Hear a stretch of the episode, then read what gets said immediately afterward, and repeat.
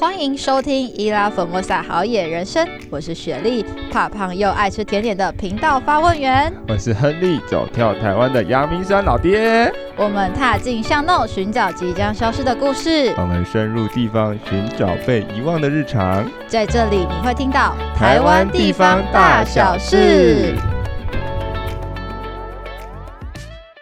好，欢迎回到这个 SH 好野人生。那这一次呢，嗯、我们。非常开心的来到一个神秘的地方，可以这样子讲吗？有，有多神秘呢？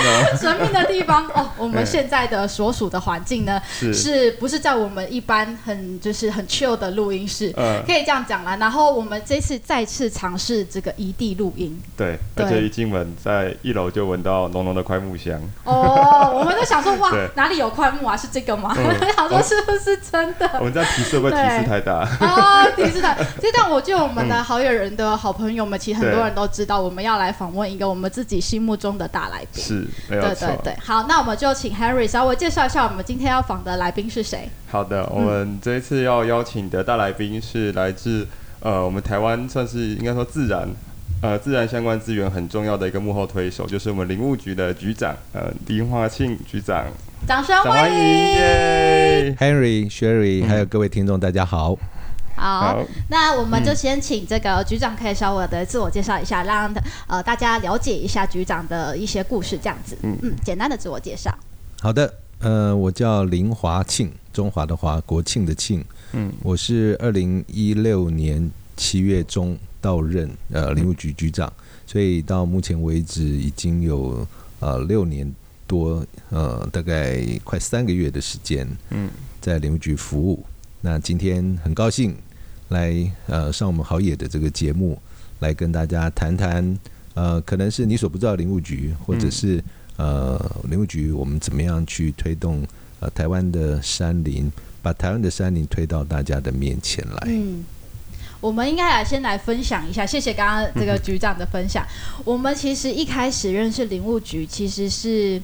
应该是近几年的事情吧。我们刚开始对林务局的认识其实并不多，因为我们家自己在这个阳明山。那我们认识的应该就是我们国家公园，国家公园没错。然后再来就是我们会看到有些这个碑上面写这个呃保保安林吧，对，他们想说哇，这些可能跟林务局有点关系，但是直接跟我们生活贴近的其实并不知道。直到最近我们发现，就是森林游乐区有了很多很多很有趣的活动，然后还有就是我们之前呃看到有一些就是像是阅历桌，的那个周边商品实在是太让人就惊讶了。然后我们就有很多的朋友说啊，林务局现在做了这么多事情，到底有什么？就为什么会有这些的转变？所以我们想说啊，当然这个时间点就是该邀请看看有没有有机会邀请到林务局局长来我们的节目聊聊这样子。对对对，谢谢，也很高兴有这个机会。嗯。嗯好，那接下来呢，我们就要开始聊聊，就是呃，就我们的认识好了，就是 Henry，你一开始认识林务局局长是在林务局或者林务局局长是在什么样的地方？你的脚突然有点吓到，没有啦。呃，其实我接触到林务局应该怎么说？最早就像你刚刚前面说的，就是其实我最早接触是接触到比较是应该是油气方面的，就是呃，因为还记应该也还记得我们那个。频道当时的起源很大一部分跟林务局也是有一点点关系，对，因为我们在太平山，呃，那边当时我们去太平山赏雪，然后也透过那一次，其实也跟林务局多少有了一点认识，包含在游客中心里面认识到呃太平山过去整个林业的发展，然后才慢慢的也是由此开始，我们开始去关注林务局，那发觉说，哎，其实，在近几年林务局跟大家想象中的林务局差很多，因为以往大家可能觉得林务局是一个。怎么说比较神秘的机关，或是比较遥不可及的机关，对。但是在我觉得在局长上任之后，我们看到林务局非常多的转变，然后非常多呃年轻人也开始会参与林务局的互动，对。嗯、不管是在脸书上面，或是在各式各样的方面，对。所以这大概是我跟林务局最早的应该说接触吧，对，机缘。对，那当然后来上一次也很荣幸，就是公关课这边有邀请我们参加那个林下良品的发表会。嗯对，那当时其实也有看到局长，还有看到呃阿里山林管处那边的长官也都有来到现场，那也看到林务局在呃原乡或者是在山林里面的另外一面，就是辅导我们其实在地的一些呃原住民也好，在地的居民也好，去做一些林下经济的转型。嗯，对，我觉得这也是蛮特别的。我们大家可以再跟局长深聊这一块的部分。嗯，嗯，OK，好。那呢，我们再等一下聊到就是刚刚讲的永续的林业、嗯、或者是林下经济的这个之前呢，我们也想要先了解一下局长的背景。嗯，对，因为其实我觉得一开始会想要接触林业或者是生态，其实一般以我们来说，其实我们都会想说啊，长大了就是要好好努力赚钱，爸爸妈妈都这样跟我们讲。但我们会想说，那如果说是什么样的自这个自己是本身很喜欢生态嘛，所以后面才会想要去念生命科学研究所这个样子，成为博士。这个这样子的历程是呃有以前的生长背景的故事吗？嗯，可能有吧，因为我小时候就是在乡下，在基隆暖暖的乡下长大。嗯，其实暖暖到现在也还是乡下啦，嗯、就是它是基隆市的蛋白区。嗯，对，那呃，当然它就有很多的自然环境。那我在这样子的一个呃生态环境里面长大，我就从小喜欢东跑西跑。抓这个回去养啊，或者是、嗯、对，所以其实我印象里，我好像很小的时候就说：“哦，我长大要当生物学家这样。”不过当然最后我没有真正去当生物学家。了解。我我帮、嗯、我帮生物去去营造他们的家。嗯，哦，这个非常的重要。重要对对对。那因为其实呃，我记得局长您是念这个生物科学相关的嘛，所以它的主要的。科系的内容是对于这个野生保育、湿地保育有关系吗？它的主要的内容，你们研究的项目是什么样的内容呢？对，其实，嗯、呃，刚刚讲的生命科学系，呃，大概都是可能是这一二十年才叫这样的名字，嗯、在我们那个年代就叫生物系，嗯，或者是有时候像台大，它就会把生物再分成动物跟植物，所以有动物系跟植物系。不过这些不管是生物系或植物系或动物系，现在全部都叫生命科学系。嗯、那他们所学习的呃学科还是基本上就是跟生物相关，从小的个体或者是大到生态，嗯、那甚至是生物个体以下的遗传啊、嗯、生物化学啊，呃这些都其实包含在内。生生命科学的范围非常广。嗯、那我自己啊。我自己是主修生态，特别是野生动物生态。嗯、那我的研究所的时候，我的论文我是研究台湾的乌头翁跟白头翁的鸣叫声、鸣唱声，哦、因为这是两种不同种的鸟，嗯、但是因为它们又会，它们又算是有点呃有比较高的亲缘关系，所以他们会杂交。嗯，所以我就去。我的题目是研究这两种鸟它的鸣鸣唱声有何异同。嗯、那我的博士的研究研究的可能是有一些人会很害怕的蛇，而且是毒蛇。哦，我是研究赤尾青竹丝的族群生态。嗯，嗯所以呃，我本来就是学野生动物生态，嗯、所以其实呃，我后面所我的职场的生涯。从特有生物研究保育中心，然后到台北市立动物园，或者是到台博馆，嗯，那或者到现在的林务局，嗯，其实或多或少跟我的专业都有相当程度的关联了，嗯。嗯我自己刚刚听到几个关键字，我非常的有印象。第一个呢，就是刺猬青竹丝，那另外一个是鸟的鸣叫声。我觉得这两个东西其实对于一般的民众，我们是有好奇心的，但是很多时候我们不知道要如何去接触它。嗯，就像是我们有一个呃，我们之后要合作一个，就是可呃可怕动物其实很可爱。对，那我们就想说啊，这个东西到底应该要怎么样让一般的民众去接触它？那或者是怎么样去认识它呢？对，这是个很好的问题。嗯，那呃，其实可怕动物也未必就真的可怕。嗯，呃，我们还没谈到阅历的问题，但是这边也许可以先就碰触到。我们其实其实这这两年阅历里面也开始放入一些可能有有些人会觉得可怕的动物在这上面。嗯，但是我们就是我们就没有太考虑这个票房，我们还是。就是想说，就是做一点点尝试，嗯，但是呃呃，就是最大份的那个阅历，还是还还还没有办法非常呃去让它很巨大的，比如说，比如说像在去年的这个呃今年的这个阅历里头就有蛇的出现嘛，嗯，我想这个在以前是相当大的机会啊。嗯、那呃，我们这这这这两三年大概也都会有一些蝴蝶啊、蛾啊，嗯，我后来才知道说哦，原来女生不喜欢蛾或蝴蝶的，甚至害怕的还不少。哦。嗯，那我们今年更索性有一个月份就是就是。呃，那个毛毛虫嘛，嗯、对，哦，毛毛虫真的是，很多人喜欢，真的很可怕。但不过当然，我们还是经过一些转化了。嗯，嗯。对，那呃，我觉得这个可能就是跟我们从小的教育有关啦。我们、嗯、呃很多很多的爸爸妈妈，嗯，就呃可能在居家环境啊，看到一些昆虫，可能自己就表现出很害怕。那当然，小孩子从小就觉得说这生活很害怕，或者走到。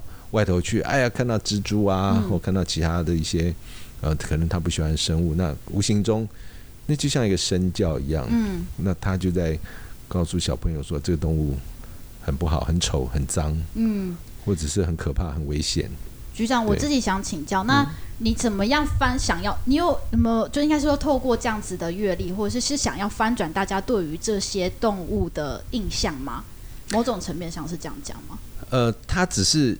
一部分我们期待它的功能啦，嗯、不过阅历对我们来讲，其实它是一个代表林务局的形象。嗯，那我们希望借由阅历去传达，呃，包含我们的政策，包含我们所希望呃大家去关注的一些事情，或者说呃以往可能比较少去注意到的这个事情，我们希望把它放在我们的阅历里头。嗯嗯，对，那。呃，那那这样我们就先谈谈阅历好了，可以可以没问题。我很期待这题。欸、好，呃，就是我到任之前，其实林务局的阅历就是以这种传统，因为林务局管了有一百二六十二万公顷的国有森林嘛，嗯、那所以过去的阅历就是那种写实的，呃，跟森林相关的照片。其实每一年有每年的主题，那也一直。很受到特定族群的欢迎，那其实没有不好。那就像刚刚 Sherry 所讲的，哎，呃，其实 Sherry 刚刚的开场，我听了非常感动，因为那表示我们这几年做的事情，就某种程度有发挥到的效果，就是大家对林务局有印象，嗯，可是你认真想说这林务局是在干什么，你好像又讲不出来。嗯，就好像它的存在感不是那么强，嗯、对不对？嗯。可是其实，我如果告诉大家林务局在做什么事情，就会觉得说，哦，这林务局真的很重要。我们林务局管了一百六十二万公顷的国有森林，这一百六十万国有森林大概都涵盖了浅山以上，大概就是可能海拔一千二以上到一千五之间以上。嗯绝大部分都是我们所主管的国有森林，嗯，那它等于就是我们台湾的这个中央脊梁山脉的这个跟它周边的区域，就是林务局所主管。所以你想想看，它涵盖了我们所有水库的集水区。那呃，这个中央脊梁山脉区域其实也是我们台湾最大的生态系，就是森林生态系。那借由这么多的呃树木。它每天带来的这种空气净化这些功能，所以简单说就是你每天呼吸的空气，或者是你喝的水，嗯，其实都跟我们的林务局所主管的这个有关。嗯、那林务局呃现在也是呃自然保育的中央的主管机关，嗯、也就是野生动植物或者他们的栖地，嗯，所以其实这些事情其实跟大家都息息相关，甚至是跟大家的生命，嗯，有很直接的这个关系。可是。就是过去，呃，大家对林务局的印象就是比较模糊，嗯、那都大部分都知道，但是又讲不太出来他到底在做什么。那我觉得，呃，我们其实应该要有一个更具体的形象。嗯，那因为林务局是一个很有历史的机关，从过去就是在所谓台湾省政府的这个时代了，时间很久了。嗯、那不免呃，他也会有一些包袱，那或者是比如说啊，也比较不善于去做一些社会沟通，或者是不太会去呃用呃更亲近的方式告诉大家说我们做了什么事情。嗯、那我希望说呃去做一些改变。嗯，那最主要就是呃。透过林务局让大家知道林务局在做什么，而林务局在做的这些事情，其实就是保护我们的山林，或者说让我们的山林可以永续来来利用它。所以呢，呃，我希望林务局变成是一个载体，那大家透过林务局可以去认识我们的山林，然后接触我们的山林，然后亲近我们的山林，然后最后爱护我们的山林，然后形成一个正向的循环。嗯，对，那这大概就是一个呃初衷吧。所以就从我们的阅历开始着手，因为呃阅历是虽然现在很多年轻人，也许是他居住的空间不是那么大，他不见得会使用，但是还是很多人会喜欢去，因为挂在墙上，然后你不用去翻出笔记本，就可以看到。嗯呃，这个一些重要的日期，然后甚至可以在上面去做一些重要事情的注记。嗯、然后，呃，如果家里会挂月历的，它绝对是挂在很显眼的地方，它不会是挂在 你家的厕所或者是你家的厨房或者你家的阳台嘛，对不对？所以它一定是摆在这个最显眼的位置，通常也是家里面最重要的位置，不是餐厅就是客厅。对对。所以可能是。每天看到它最多的，除了那个那台电视或电脑之外，荧幕之外嘛，就是最常看到它。所以，呃，怎么样借由一个呃好的设计，去让大家愿意去挂上它，嗯，然后甚至多看它几眼，嗯，然后又可以置入我们一些政策。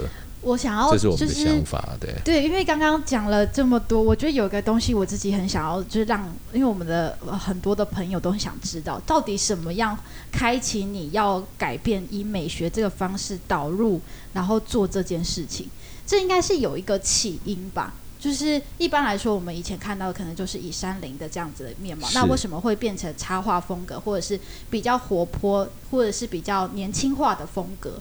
这样子的意向导入是有什么样的机缘吗？呃，我其实我自己也想过，好像也没有一个很特殊的。嗯、但是，呃，我在来林务局之前，我自己曾经接触过一些手绘画风的的东西。嗯、我我自己还蛮喜欢，觉得那个给人家一种很温暖，然后很亲和的感觉。嗯就是不会有距离感，那所以那时候就想说试试看，然后刚好我们也找了一个很棒的厂商，就是种子设计，嗯，那他可以把我们的想法做非常完美的诠释，所以就这样子变成是一系列的这种手绘画风的阅历。那老实讲，其实。并没有说呃要特别怎么样是是美学，我们只是把一些，但是呃我会跟同仁分享，就是我们至少把那个丑的东西拿掉，我们不要再用那个丑的东西。好，那因为毕竟所谓美学，有时候还是会有一些不同的人会有不同的，但是但是我觉得丑的东西应该大家都会有一些共识。有啦，也会有共识，丑的会有共识。对，所以至少我们把丑的东西拿掉。对，但是呃这个东西呃。月历或者说其他的一些出版品啊，或者一些所谓的周边商品，嗯、其实它很简单的一个呃真正的内涵就是我们用心把事情做好。嗯，只要你用心，你做的东西就会好看。是，不是说啊，我刻意一定要去去去去什么美学怎么样怎么样的？嗯、对啊，那我倒是觉得，也许我自己在国立台湾博物馆担任副馆长的这个经验。呃，可能对我这方面的素养，那有一些有一些影响吧。嗯、因为博物馆里头，呃，它的展示啊，或者是它的出版品，其实就很严谨。嗯。那呃，也很细致。嗯。所以我想，我在台博馆的这个期间，我也认识了一些这方面的很优秀的工作者，或者是台湾投入这这个领域的一些。设计的这个厂商，嗯、对对的人才，嗯、所以我后来我们在呃，我来林务局这段时间，其实也有呃，刚好去衔接，然后去运用这样的这个资源。嗯、那另外一方面，台湾现在设计各方面的这个设计的领域的人才都越来越多，而且水准都很高。嗯、水准高。那我们公部门借由公部门的一些资源，其实也提供这些设计人才一个发挥的平台。我觉得这是很棒的事情。对，大家一起共好是很棒的。对啊，台湾已经走到这样子的一个程度，嗯、那我们可以做的更让让台湾变得更美。嗯，对，没错。不过我们会好奇的是说，像。呃，怎么说？像刚刚局长提到，就是可能林务局已经是一个蛮呃有年纪的一个机关。对。那通常在这种呃跨部会沟通上，会碰到一些困难点，或者是在合作上面，怎么样去呃促使同仁他们去呃用他们的想法，或者是鼓励他们去转型出这些新的东西，或是去执行你提供的这些新的点子。嗯嗯。其实所谓的跨部会，我、嗯、我想可能。不管是在公部门，其实就算在私部门，是不同的部门的沟通，我我想大家应该都知道会发生什么事嘛。因为那个是很自然，人就是会有本位主义。那今天既然大家有了个地盘的概念，嗯，那地盘之内跟地盘之外的，一定是内外有有别嘛。没错。那公部门当然也是一样。嗯。那老实讲，其实。呃，林务局虽然是一个比较有历史机关，可是年轻的机关未必就不官僚。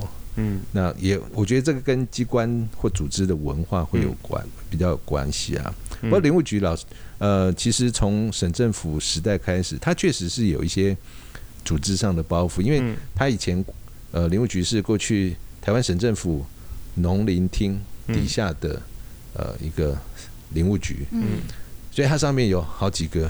长官的层级啊，所以过去林务局的组织文化就是比较不多言，反正就是做，长长官要我们做什么就做什么。所以呃，他有一个这样子一个组织文化，就是我刚刚讲的不多言，不太会为自己辩驳。嗯，然后呃，有做出什么，那就让这个上级的农林厅或省政府来这个来享受这个荣耀。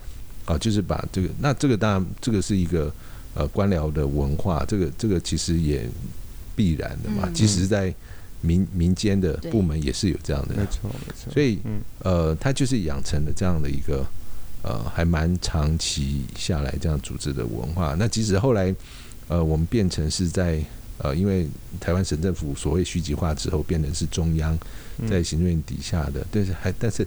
就是它还是有这样的这个特性。嗯，那但是我呃，就是我跟我们同仁，就是大家讨论，觉得说，因为我们主管了台湾的最主要的山林的土地，嗯，那我尤其是现在的年轻人哦，嗯，呃，因为你们你们大也晓得，很多年轻人其实每天很活跃在网络上，但是其实很少这个，就算上了马路也是。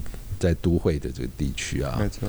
那我自己到我们的山上去，或者是到我们的森林乐区去，我看到的很多都是年龄层偏高的，也许是退休族、英法族。嗯。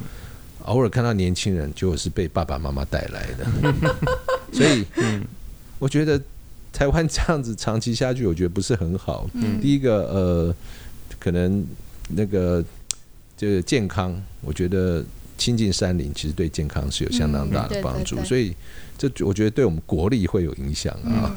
那第二个，你如果不去亲近山林，其实你也不会想爱护它。嗯，对。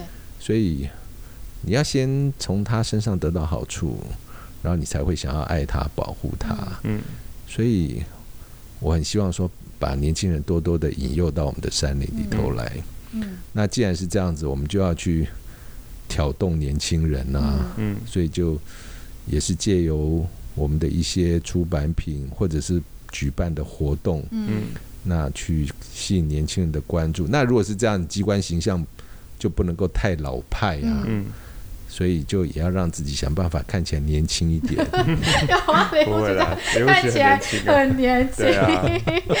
我自己很想要了解，因为其实我们的身旁的朋友有都市丛林派，也有真正的山林派的。对，那当然我们就会了解，如果想要让年轻一辈的呃朋友开始接触林业，嗯，或者是有关于林务局相关，因为我们有很多朋友其实想要往林务局这一块走，真的，当然，哦，但是就觉得好像机会有点难，嗯，对，就是像是呃，我们举例好，我自己就要叫森林护管员、哦、等等的，就是就觉得这些他给我们的条件就不是我们这个年，就是我们想要加入或者我们想要参与、嗯，那也没有办法，我们只能参与就是森林步道践行，嗯、就是其实这就是一个很棒的参与啊，啊，嗯，那如果真的要呃，对于我们像森林护管员，就是外界俗称的巡山员，嗯，有句话，老实说，其实不是很难呢、欸。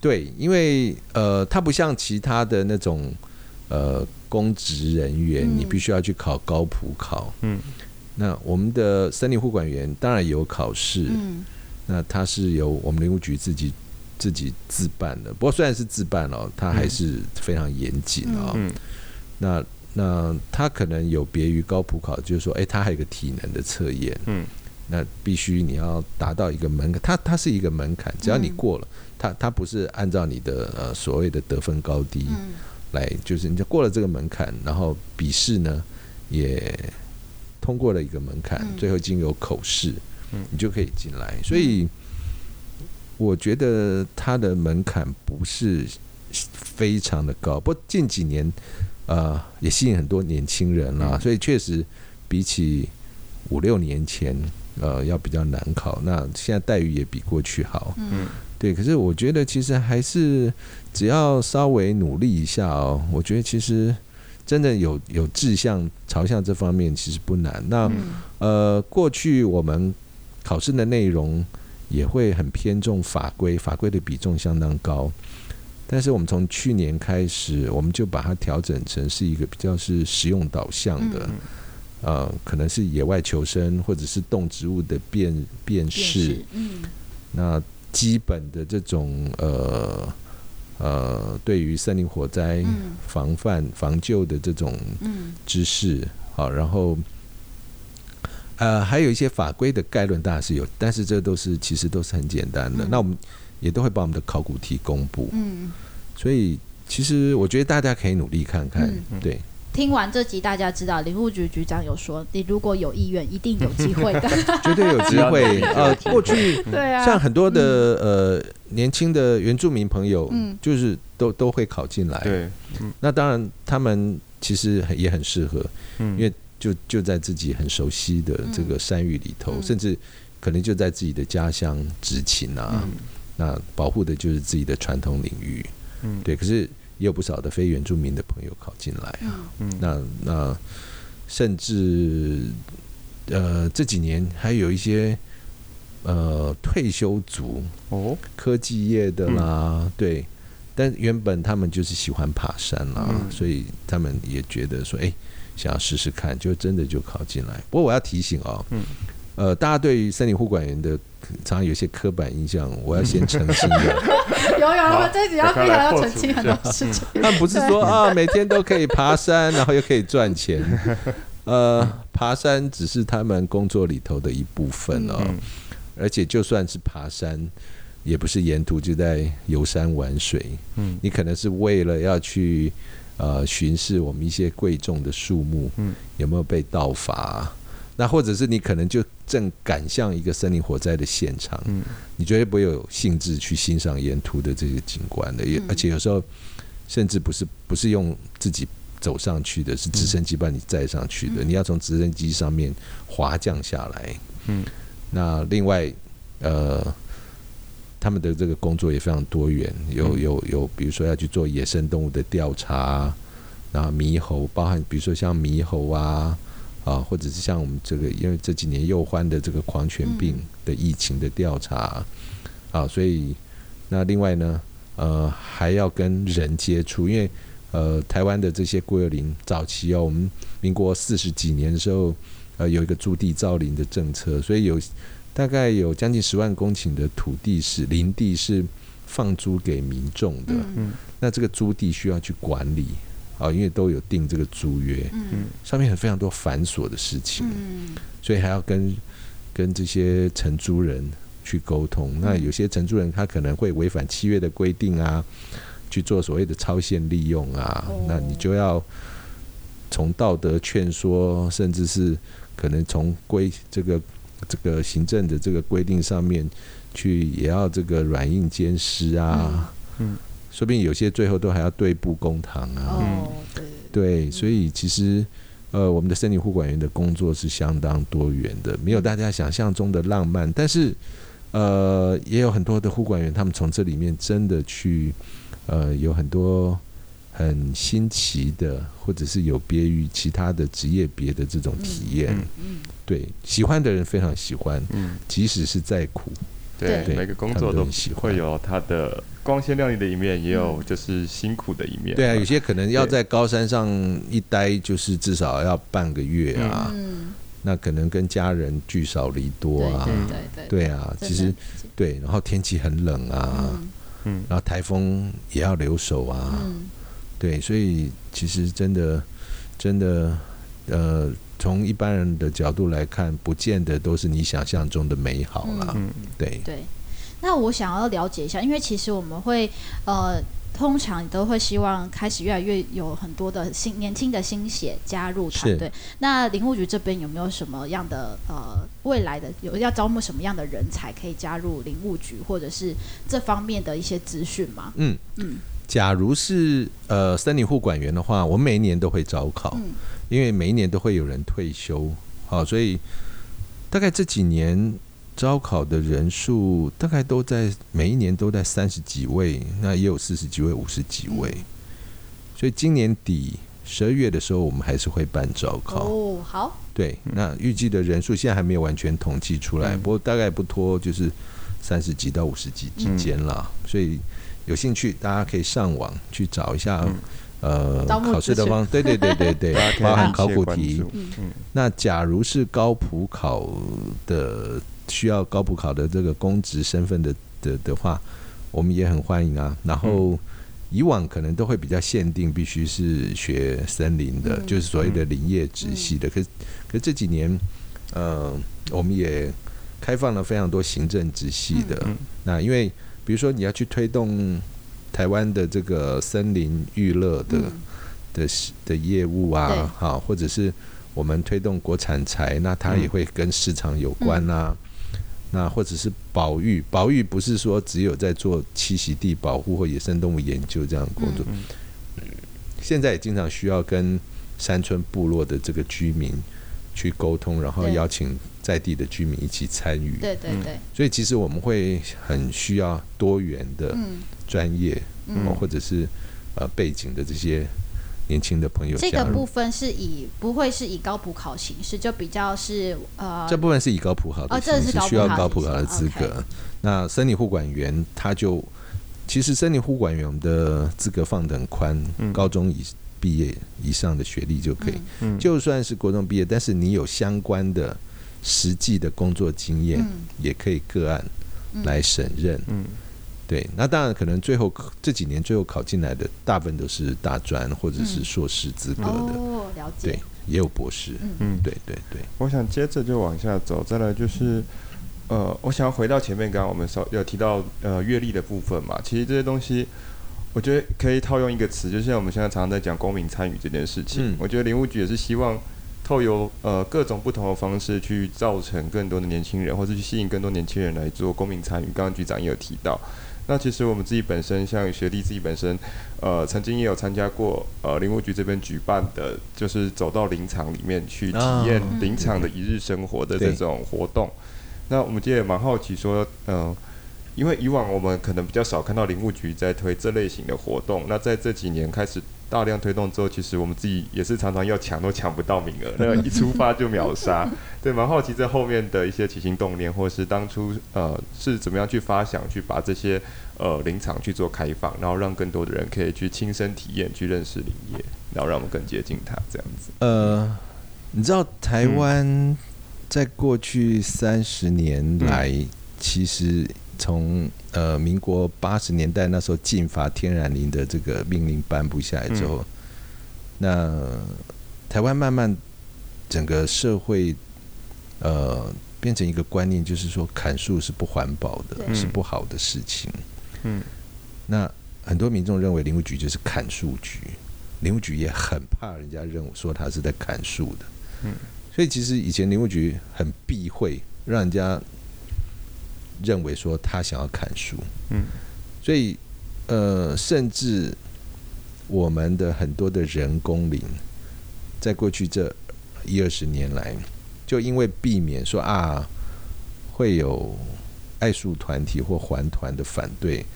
就连那种应该要去做的书法啊抚育，因为人工林，嗯，你从小树苗开始种，它有中中间经历几个阶段，一定要去把一些长得不好的或者长得太密的地方去把它疏伐掉，甚至连这些工作都不敢做，嗯，那可是我我我们想让大家知道的就是说。你想想看，你每天的生活里面，你能不能跟木材绝缘？嗯，很难呢。不可能。你连上厕所用的卫生纸，嗯，都是来自木材。没错。对，那我们用的桌椅、家家具，嗯，那或者是室内的装装潢，很多其实也就来自木材。那你说，好，那我就不要用啊，我就用。你若不要用，你猜猜看，不，你想想看，你用的会是什么？你若生活里面不要用木材，我们先不管。你可以不用卫生纸，也许你用免治马桶或什么的。嗯。但是，你如果生活里面你不用木材，你想想看，取代的是什么？塑胶吗？对。嗯。要不就水泥。嗯。或是金属。或是金属嘛？对啊，这些东西会比使用木材更环保或更友善吗？嗯。不会耶。而且木材跟这些比起来，木材是可以再生的，唯一可以再生的。其他是不可再生的，用用的就是矿物，要不就是化石、嗯，燃料这些资源啊。那再加上生产的过程，它所需要投入的能源，木材是里面最低的，嗯，对不对？你要去生产水泥，你要去炼钢，你要去制作，你要去制造塑胶，这石化石化工业，所以。木材反而是这里头其实是对地球环境最友善、嗯、最环保、最绿色的。嗯、重点只在于，呃，我们还是应该要去节省资源啦，对不对？那你能够只用两张卫生纸，你就不要用到十张卫生纸。你去厕所擦手，能够用一张就把你的手擦干，嗯、你就不要啪啪啪连抽三张。嗯、对，其实这个是一一贯的，不管用什么资源，我们本来就应该要节省啊。对对对。那所以。其实用木材是一个对的事情。那重点是好，那我们自己用的木材，我们自己应该负责任的，也要培育一下嘛。那台湾这样的环境，当然不可能百分之百的自己的木材，可是至少在一些可以适合的这个地方，我们就很负责任来栽培一些我们所需要的用到的这个木材。好，那在这样的理念之下，我们就认为说。我们的自给率太低，不到百分之一。嗯，对，不像话，因为我们都在砍别人的木材。嗯，而且我们砍的有五成六成是人家的天然林。哦，对，就像台湾以前早期还在砍伐自己的天然林一样，我们现在是在砍东南亚或者是热带国家的一些天然林啊。所以我们至少不要去用人家天然林，我们应该用自己的人工林。嗯，那好，那可是这样的想法的人其实很少。那很多人还是会觉得说啊，砍树就是树木坟场啊什么，对，所以我们就反其道而行，让大家去林场看看，嗯，砍树是怎么一回事嘛。所以刚刚 Henry 所讲的，哎，有一些活动很快就秒杀。其实我们就是邀请大家，你实际来林场看一看，嗯，那所以我们这几年在推，我们就结合一些私有林。那鼓励他们来推观光林场，嗯、或者是呃，我们就也拜托一些环教、环境教育的这些团体，嗯、来针对林场去设计一些环境教育的课程。嗯、那当然他，他他也会谈到资源的利用。好，那另外就是说，大家最担心说啊，砍树是不是就生态浩劫啊？那实际来林场看一下，看看是不是你想象的生态浩劫。嗯、好，那。我们所推的就是一个负责任的林业，它是不怕被检视的。嗯、那所以其实光林场啊，或者是这些环境教育的这些林场，基本上都是我们社会沟通的一部分。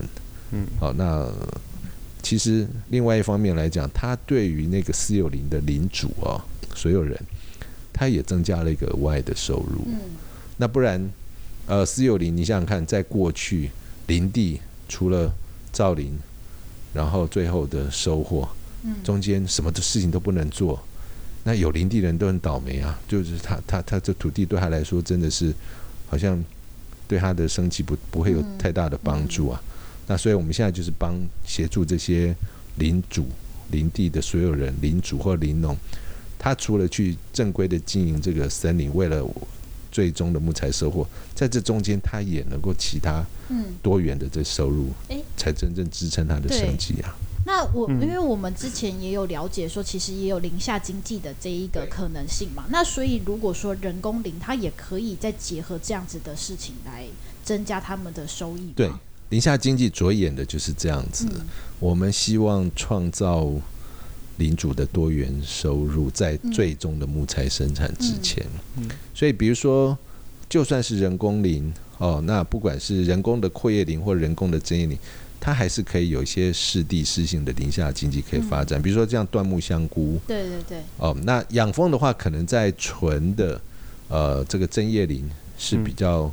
呃，困难的，因为它没有那么多的蜜源。嗯、但是我们也会呃，让这些林农就是在这个人工里头去栽植一些蜜源的啊、呃、这些植物。嗯、那呃，另外呢，就是比如说像一些生态旅游，甚至像森林疗愈，我们也在协助一些私私有林去帮他们去呃去优化他们的场域。嗯那或者是针对它的环境去呃设计一些森林疗愈的一些游程或生态旅游的这个游程，包含一些部落。其实我们着眼的就是让土地所有人或像这个林地的所有人，他能够真正从林地里头去得到呃对于他的生计或者对他的经济帮助。嗯嗯嗯。那自然他就会去维持这样的环境。对。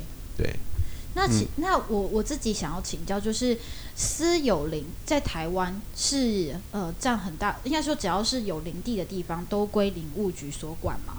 那是国有林，那我们台湾还有呃几万公顷的私有林嘛？嗯，对，那呃这个就是很多人是继承而来的，嗯，对，那另外可能像县市政府，他们也有一些所谓的公有林，所以台湾大概就是。有这三类的，就是台湾的林地里面，大概有依据他们的这个地主，大概可以分成这三大类。对，我觉得可以再延续这个呃话题，再往下。除了我们刚刚讲宁夏经济之外，我们也看到林务局就是在这几年是推了很多那个国产材的认证嘛，然后鼓励大家如果在装修自己的房子的时候，可以多使用国产材认证的一些家具也好，或者是一些木材。去做装饰，那这一块其实，呃，蛮好奇是林务局这边目前，呃，会希望再怎么样去把它做一些更大的延伸嘛？因为我们目前我们自己是比较少看到相关的实体店面，好像就只有在林务局官网上面会有一些资讯这样子。对，嗯，呃，因为我们现在的产量，老实说，才刚突破百分之一啊。嗯，那我们台湾一年大概会。有四百五十万立方的、嗯、的这个木材的使用啊，嗯，那绝大部分都是进口的嘛。我刚刚讲差不多百分之九十九进口，这这两年刚突破百分之一，嗯，所以呃，真正会进入到市场或甚至进入到居家环境的还算是少数。可是，嗯、呃，我我们认为说少，可是。呃，他该有的这个身份证要先帮他建立起来啊。那我们希望说，一方面，这个国产木材的一个标章哈，或者是我们我们现在还有一个溯源的系统，就是它上面有 QR code，你一扫你就知道它的身世，它从哪里来的。对，那呃这样子的一个识别啊，就是国产木材身份证。一方面是我们在推国产材，那很多消费者他会认同。他会认同说，我们应该要地产地销，多运用我们自己所培育的这些木材，然后不要去用人家热带国家的那些天然林的木材。但是你要让这些消费者有一个辨别啊，他怎么样可以真的买到这个？如果对这支持你这样的理念的消费者，那这个是一个辨识嘛。那另外一个是说，呃，有一些木材可能是来自盗伐的，就山老鼠盗伐的，就是一些艺品，嗯啊。那如果你只是看到它很漂亮，然后你就用高价去买下来，可是你其实是当了山老鼠的帮凶。那呃，但是人家说没有买卖就没有伤害，嗯，可是你又是不知情的情况之下，莫名其妙去当了帮凶，嗯，所以我们这个这样子的一个呃识别的标章，其实也可以让消费者你不会去助长非法，嗯，好，那。呃，第三个其实它还有这种价值的呃效果，对于我们林农，就是你从它的生产履历啊，你可以知道它是来自哪个地区、哪个林场。那甚至未来就是同一棵树，它不同段，呃，就只要是那个林农，他也可以去在它的这个生产履历上面再去识别。哦对，就是变成是一个有故事的，嗯，的的的的一个履历追溯的这个履历啊。嗯，那现在全世界也都开始会去，呃，去努力要去促进木材，呃，贸易的合法化。因为盗伐的问题不是只有台湾啊，国外甚至连澳洲其实也都有很，甚至比我们更严重。好，那呃。所谓的这个盗伐，它很多是侵犯，比如说侵犯到原住民的传统领域啊，或者是很多不同的原因啦。好，但是我们现在所推的这个这个合法的这个合合法的辨识哦，算是走在世界上还蛮前面的。不过当然也是因为我们产量比较少，所以一开始要做这事情比较容易。等到未来产量比较大，你再去推时机比较慢了。对，所以我们一定是趁起步的时候就开始来做这件事情。所以也要提醒大家，消费者，你只要看到那个木材有标台湾木材的这个标章，就放心的买。嗯，对。所以如果说我们要买国产的材的话，嗯、就跟它的产品的话，对，只要看到台湾木材，基本上都是台湾来的。对，其实我们还设了一个叫台湾木材网，嗯，一个网站。那大家只要 Google 一下，嗯。就可以很容易进去。那上面有呃贩售国产材的这些商家，嗯，那也有他们的商品，嗯，那甚至需求者，你也可以上去 po 资讯，你需要的材料，那就就就会有人跟你联络。哦，这样吗？对对，台湾木材网做台湾木材网，对对对，有有有，Google 起来。有，我们就是最近才在愁苦，说怎么找到这些合法的东西，可能有解惑到了。是是是是。那现在呃还在，当然可能家数不够多或产量不够多，但是比起四五年前，现在已经比那时候多多很多了。但这个东西，老实讲哦，他没有办法。你要做，他就马上冲到很大量。嗯、如果是这么容易，那也不会几十年一直 一直停滞在那边。没错，我们其实现在都还在做很多社会沟通，嗯，包含跟树保团体啊什么什么。嗯、但是这个是一个必要的过程，你不可能跳过这个阶段。对对对，这样子才可以让我们的这个政策走得更长远、嗯、更扎实。没错，对，它是要循序渐进的啦。是，对，真的省不了，而且。跟很多人从小到大接受的这个教育的观念不一样。对其实我觉得现在林务局很多在网络上面用比较活泼诙谐的方式，用贴文形式让我们认识不同我们以往的刻板印象。是，就像是刚刚那时候我还没有参加过那个永泰林业的一日木工的那个体验的过程的时候，我其实也觉得我们为什么要就是支持国产材？是，其实这些东西真的对我们来说，就是因为有既定的刻板印象，嗯，或者是刚刚讲的生态保育也是，就是很多东西都已经是根深蒂固。所以如果说我们要从小或更年轻的时候让民众有更多可能性的参与，那林务局这边现在有什么样推的呃活动或者是方向可以让大家了解的吗？呃，如果说要实际到现场的话，嗯、那除了永泰之外，呃，在南台湾在屏东有一个永在林业。他们，我们也支持他们去办一些这样子的体验活动啦。嗯、那另外就是我每一年在在这个华山这边，我会办一个森林市集。嗯，对，其实也就是把森林里面可能有的各种产品或者是产物，嗯，来带到这边，让都会区的朋友可以知道。嗯、那木材、木竹材当然是其中之一，但也不限于木竹材。嗯，它还包含很多所谓的非木材的这些林产物啊。那另外就是像十二月快到了，我们会有一个蛮大型的呃国际建材展。嗯、那我们已经今年是第六年去参加这个展了，就是会集合国内呃就是有做木竹材生产的这些厂家来这边展示，从他们生产的从建材到家家具家饰，嗯嗯，那。都会都会在这边都会在这边展售，对，很多人都说，哎，你们林务局应该多宣传呐、啊，让大家可以更快的、更短时间的接受，呃，你们所你们的政策的这个理念。可是老实说，有时候宣传不是这么容易。嗯，那你花了钱做了很多你。认为的广告其实是那个效益其实常常非常低的，对，嗯，有时候还是要眼见为凭啦，没错，对对，实际参与还是有差啦，对，那只是这样的话，速度就没有办法非常快，嗯，那另外一个就是透过教育，嗯，那比如说从我们的呃学校的这个教育，那我们现在也也会针对一些呃，比如说。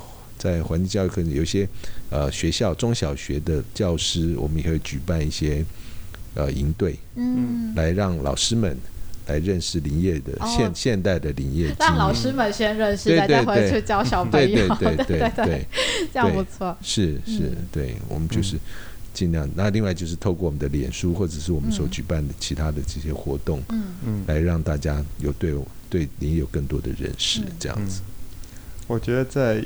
今天这一段聊的过程中，我们在就是学习到非常多，对啊。不过因为我们时间也是有一点点有限，对，所以我觉得就是在我们刚刚听了这么多，就是从呃各式各样公民参与，就是呃不管是宁夏经济啊，然后到我们的永呃应该说国产材的认证等等的，我们想要在最后尾声之前，想要再问林务局局长，就是一个问题，就是说呃可能对于台湾的林业。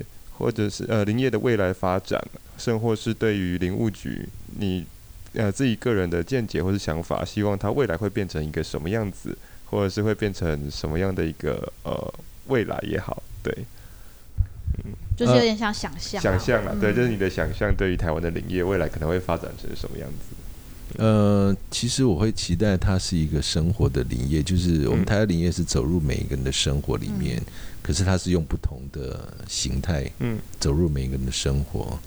那对都会区的朋友，大家可能会呃最常使用到的就是去爬山，嗯，去青山或登山健行这些的。OK，这是一个非常传统人去亲近山林的一个行为。嗯，但是对于居住在山区呃的这些山村部落的这些居民。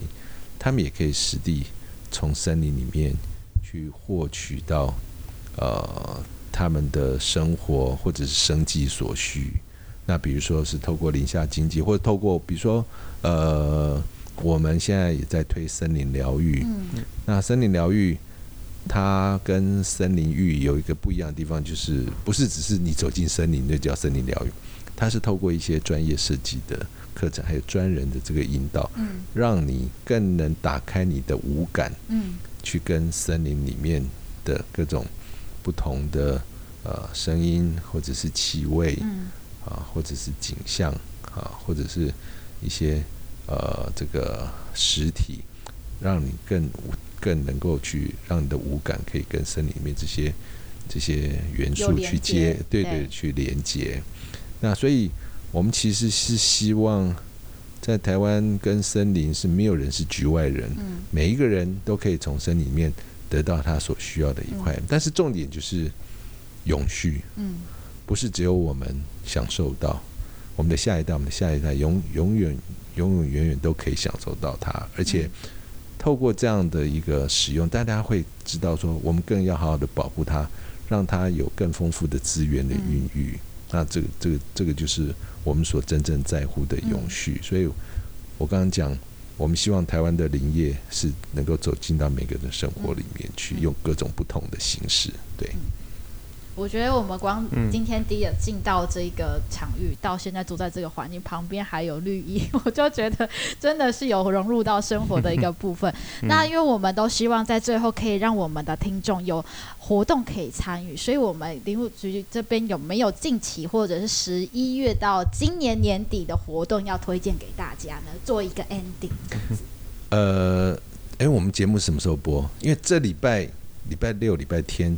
在花莲的鲤鱼潭就有一个保安林书市集，书是书本的书，嗯，市集书本的市集，保安林书市集就是呃这个礼拜，这个礼拜。对六日，我们可以把它就是资讯抽取出来先发表，因为时间可能是在后面一点点，不过就后半段的就十一二月年底这个期间还有没有活动可以推荐给大家的？嗯，还有就是十二月份，呃，就是我刚刚讲的国际建材展，嗯、通常就会在世贸，世贸对，吗到时候会在我们的脸书生活情报站哦，来跟大家宣布。好，然后今年还会有一个，我们有个新的拉拉山的呃这个国家森林游乐区哦，它其实是过去从原来的这个拉拉山的这个这个。